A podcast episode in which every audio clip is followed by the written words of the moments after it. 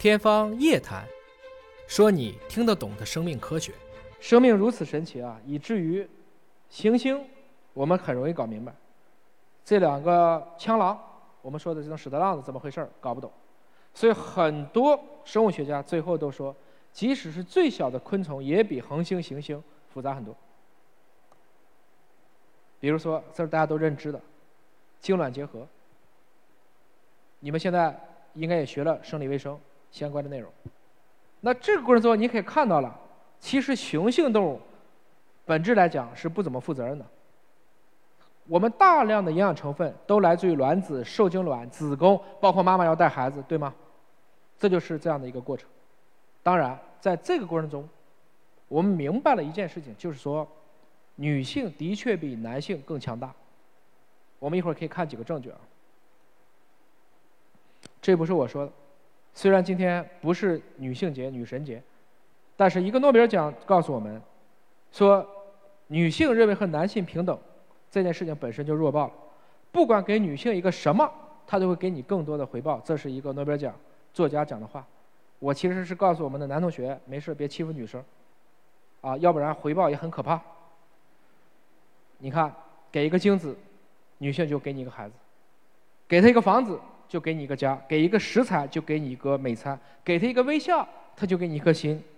但如果你没事敢说他一句，你就准备好收获成吨的垃圾。所以没事别跟女性吵架。我特别提醒在座的男士们，中国平均性寿命是七十六岁，但是女性现在是接近七十九，男性是七十四，听懂了吗？也就是说，在你生命的最后五年。你已经动不了了，他还可以拿个锥子扎你。老娘报仇，五十年不晚。所以从这个意义上讲，真的要对女同学好一点，她们更稳定，她们维持了一个种系的发展。所以其实有的时候想一想，我们性别之间也是一种博弈，男性和女性之间也都是一直在争，我们在什么年代男性更重要，什么年代女性更重要。别忘了，我们从母系氏族到现在，也不过就是七八千年的时间。至今，这个地球上还有好多部落，还是以母系在前面的。特别是，啊，现在在北欧，你会发现，他们的女生，有些越来越多的承担了这种首相啊，或者是高级别的这种政府的岗位。这其实就是我们的两性，不仅是人类。一直都是在一个互相的选择和互相的斗争当中。生命就这四张基本牌，A、T、C、G，就跟我们打扑克是一样的。不同的是，一副牌五十四张。人的一副扑克牌多少张？三十一张。分成了多少摞？我们记一半啊，二十三摞。这每一摞就叫做你的一条染色体。我们之间琢磨来琢磨去的，其实就在比我这一条和你那条有什么区别，其实就这点事儿。那么在这个过程中，姚明两米二六，钱德拉这是吉尼斯世界纪录记载的最矮的人，半米高。他们可能就差了几个生长激素的基因。再比如，你能看出来这是一对双胞胎吗？肤色显著不同是吧？但是你看他们的五官是不是很像？这就是扔骰子。恰好就一对有色的夫妇就抱了这么一对双胞胎，我们现在有个技术叫亲子鉴定，好不好？可以很容易知道。当然，如果没有这个技术，隔壁老王会被拽出来揍一顿，对吧？这是自己的孩子吗？你们觉得，如果你家的一只母猫生了一只黑猫、一只白猫、一只花猫、一只狸猫，有问题吗？那为什么人就有问题呢？少见多怪。只有见的少了，才会对很多的东西表示出不淡定。人类天然只是对未知的东西感到恐惧，所以如果多接触生命科学了，如果让我总结出一句话说清楚生命科学的本质，就是生命科学唯一不例外的就是例外。重复一遍，生命当中唯一不例外的就是例外。我总能找到一个例外，不然我们物种怎么生生不息、代代变异呢？这种变异是来自于随机和选择压力的共同的结果，这也是生命演化的动力啊。我们能不能卷舌？有些人舌头能卷，有些舌头卷不了。你们可以自己测验一下。我其实没有到南方之前，我也不知道粤语里面是没有翘舌音的。后来我也整明白了，因为普通话定义也就是七十多年的事儿。虽然我们现在说要普通话要规范汉字，但实际上这也是一个人为的标准。粤语没有翘舌音又怎么样？不怎么样。眼皮是单是双，大概率双眼皮遇到单眼皮，后代就是双眼皮。三眼皮是可以有啊，多层褶皱的，还有多眼皮的都有。当然，有些人会问我，哎，我家孩子生出来的时候是单眼皮儿，怎么长着长就双眼皮儿呢？其实，基因不是在同一个时刻同时表达的，它要花一点时间。还有的说，我老婆明明是双眼皮儿，为什么我们孩子是单眼皮儿？我问你，老婆的双眼皮儿是真的吗？别忘了，我们还有一个行业叫美容行业，所以天然是不是双眼皮儿？Anyway，现在我们单眼皮又开始受欢迎了，所以这个东西没谱的。唐朝的时候以胖为美，到今天大家可能就不喜欢微胖，也许过两天闹饥荒了，我们又开始喜欢胖子了，这都不一定。这就是生命，莫名其妙的这些东西大家都可以出来。我们再看一下，什么叫一个疾病的发生？什么意思呢？我们在三十亿个碱基当中，关键的地方错了一个，甚至都没错，就读的时候断句错了，这个东西就产生了一个完全不同的性状。我们很多的像地中海贫血，有可能就是因为这样的原因所导致的。讲几个华大的核心原创啊。西藏人为什么能爬山？什么决定的？一帕斯万。藏民当中百分之八七阳性，汉民当中百分之十阳性。这就意味着，我们有的时候到了高原，你吸氧不吸氧有没有反应，基因说了算。所以不要怕，也不需要按照意志品质去决定。你们第一次上高原，如果觉得难受怎么办？吸氧嘛，这有啥丢人的？很多人说我就靠我坚强，我靠意志品质去挺。我说我把你摁到水里去，你不喘气儿，你坚强。但反过来讲，你把一只鱼拿到陆地上，你让一个西藏的同胞到深圳来，他会怎么样？醉呀。基因只有最适，没有最优，听懂了吗？只有最适，没有最优。所以我定义一个完美的婴儿出来，对不起，没有完美的，看你生活在哪儿。所以从这个意义上讲，自然好多题是不让你最后都能解出来的。熊猫为什么吃竹子？什么决定呢？T 1 2 1吃肉，这是个味觉基因，熊猫失活了，所以它吃肉没有鲜味儿，人就吃竹子算了。当然不是熊猫直接可以消化竹子，是因为它的胃肠道当中有一种叫纤毛虫，可以帮助它降解。所以人家吃竹子可以变成糖，熊猫就就此活下来了。安吉丽亚·朱莉当时拍《古墓丽影》的，为什么会切乳腺？怎么决定呢？基因就是乳腺癌基因，因为她罹患了这个，她有这个基因的突变，她的妈妈和阿姨都曾经得了乳腺癌。她为了不得乳腺癌，选择了切除了双侧的乳腺，否则的话，按照大数据，他在六十岁得乳腺癌的概率超过百分之九十，这是一个很极端的例子了。我不是说让大家多做这个事情，我只是说，这其实是知道了自己的基因，并有效的给出了一些防范的措施。同样，大象为什么不得癌症？什么决定的？P 五三，这是个什么基因啊？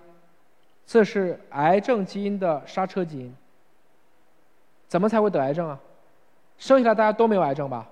绝大部分都没有。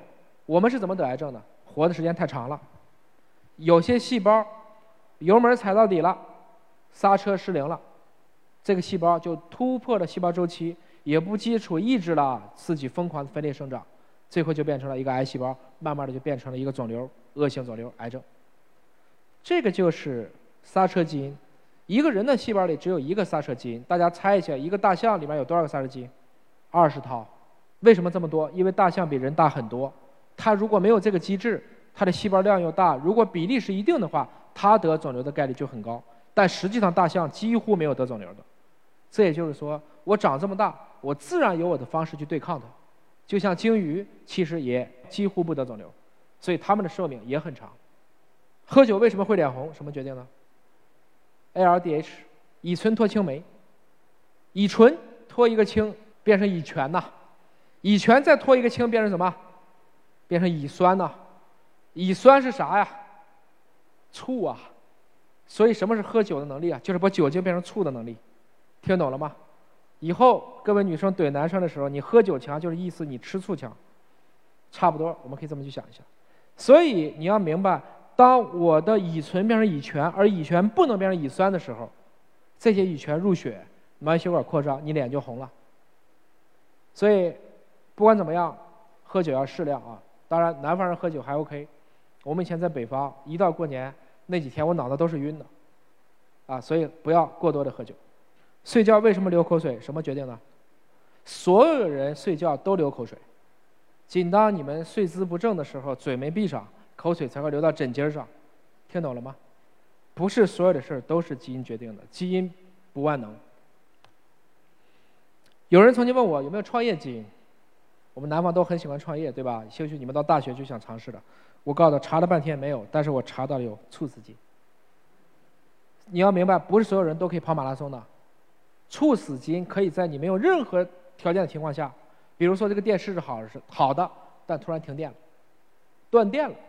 所以从这个意义上讲，我们尽量避免一些猝死条件的发生，啊，比如说连续的熬夜，比如说这个极限运动等等。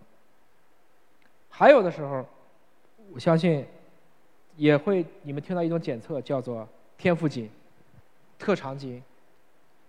现在好多把这个买卖已经做到幼儿园里去了。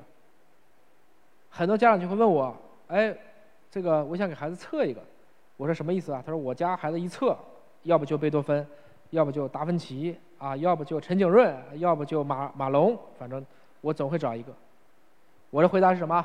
不靠谱。他说：“怎么不靠谱呢？难道没有天赋吗？”我说：“肯人肯定是有天赋的，但是天赋可不是通过基因能测出来的。”我就会问你。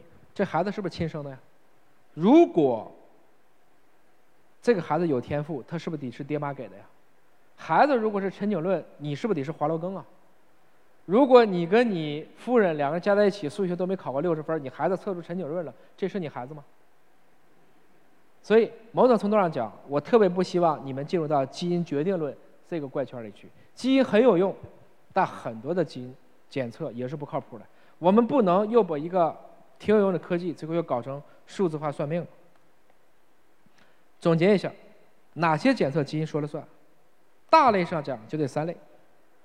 第一类，生来就来的，这叫出生缺陷；第二类，生下来没事慢慢变的，与时俱变的基因，这叫肿瘤；第三个，外来侵入的基因，传染感染，比如说我们今天讨论的新冠就是传染感染。这三个事情基因说了算，别的大部分疾病，我刚才讲了是跟环境互作的。包括我们活的时间太长了，我们人体就会产生各种各样的衰老机制。这个过程中，我特别想强调，你们现在已经到了一个大科学时代。这是一个非常伟大的南非裔科学家，啊，也算的是上世纪最伟大的生物学家之一。他讲了一句话：科学的进步源于新技术、新发现、新想法的推动。按重要性来排序的话，新技术优于新发现，新发现先于新想法。什么意思？我们可以把它加一句：技术、工具、发现、想法。我们想一下啊，如果显微镜没发明以前，我们能看到微生物吗？不能。那么这个时候，你能定义出一个学科叫微生物学吗？不能。我们总是先把一个技术，比如说放大的技术、磨镜片的技术，先发明了，然后我们把它装在一个镜头里，发明了显微镜，所有人都去看。列文虎克看到了很多微生物，罗伯特胡克看到了细胞。我们才慢慢的产生了显微学，变成了今天的微生物，然后再总结出来，就有了今天的这些病毒学、细菌学、真菌学等等。所以某种程度上讲，有的时候不是先有科学再有技术，而是先有的一个技术，反推出一个全新的学科。从这个意义上讲，大家一定要积极去尝试新工具，啊，然后将来你在工作的时候，你会觉得，因为我接触过了，所以我用它们用的很熟练。这是我希望大家能够看到。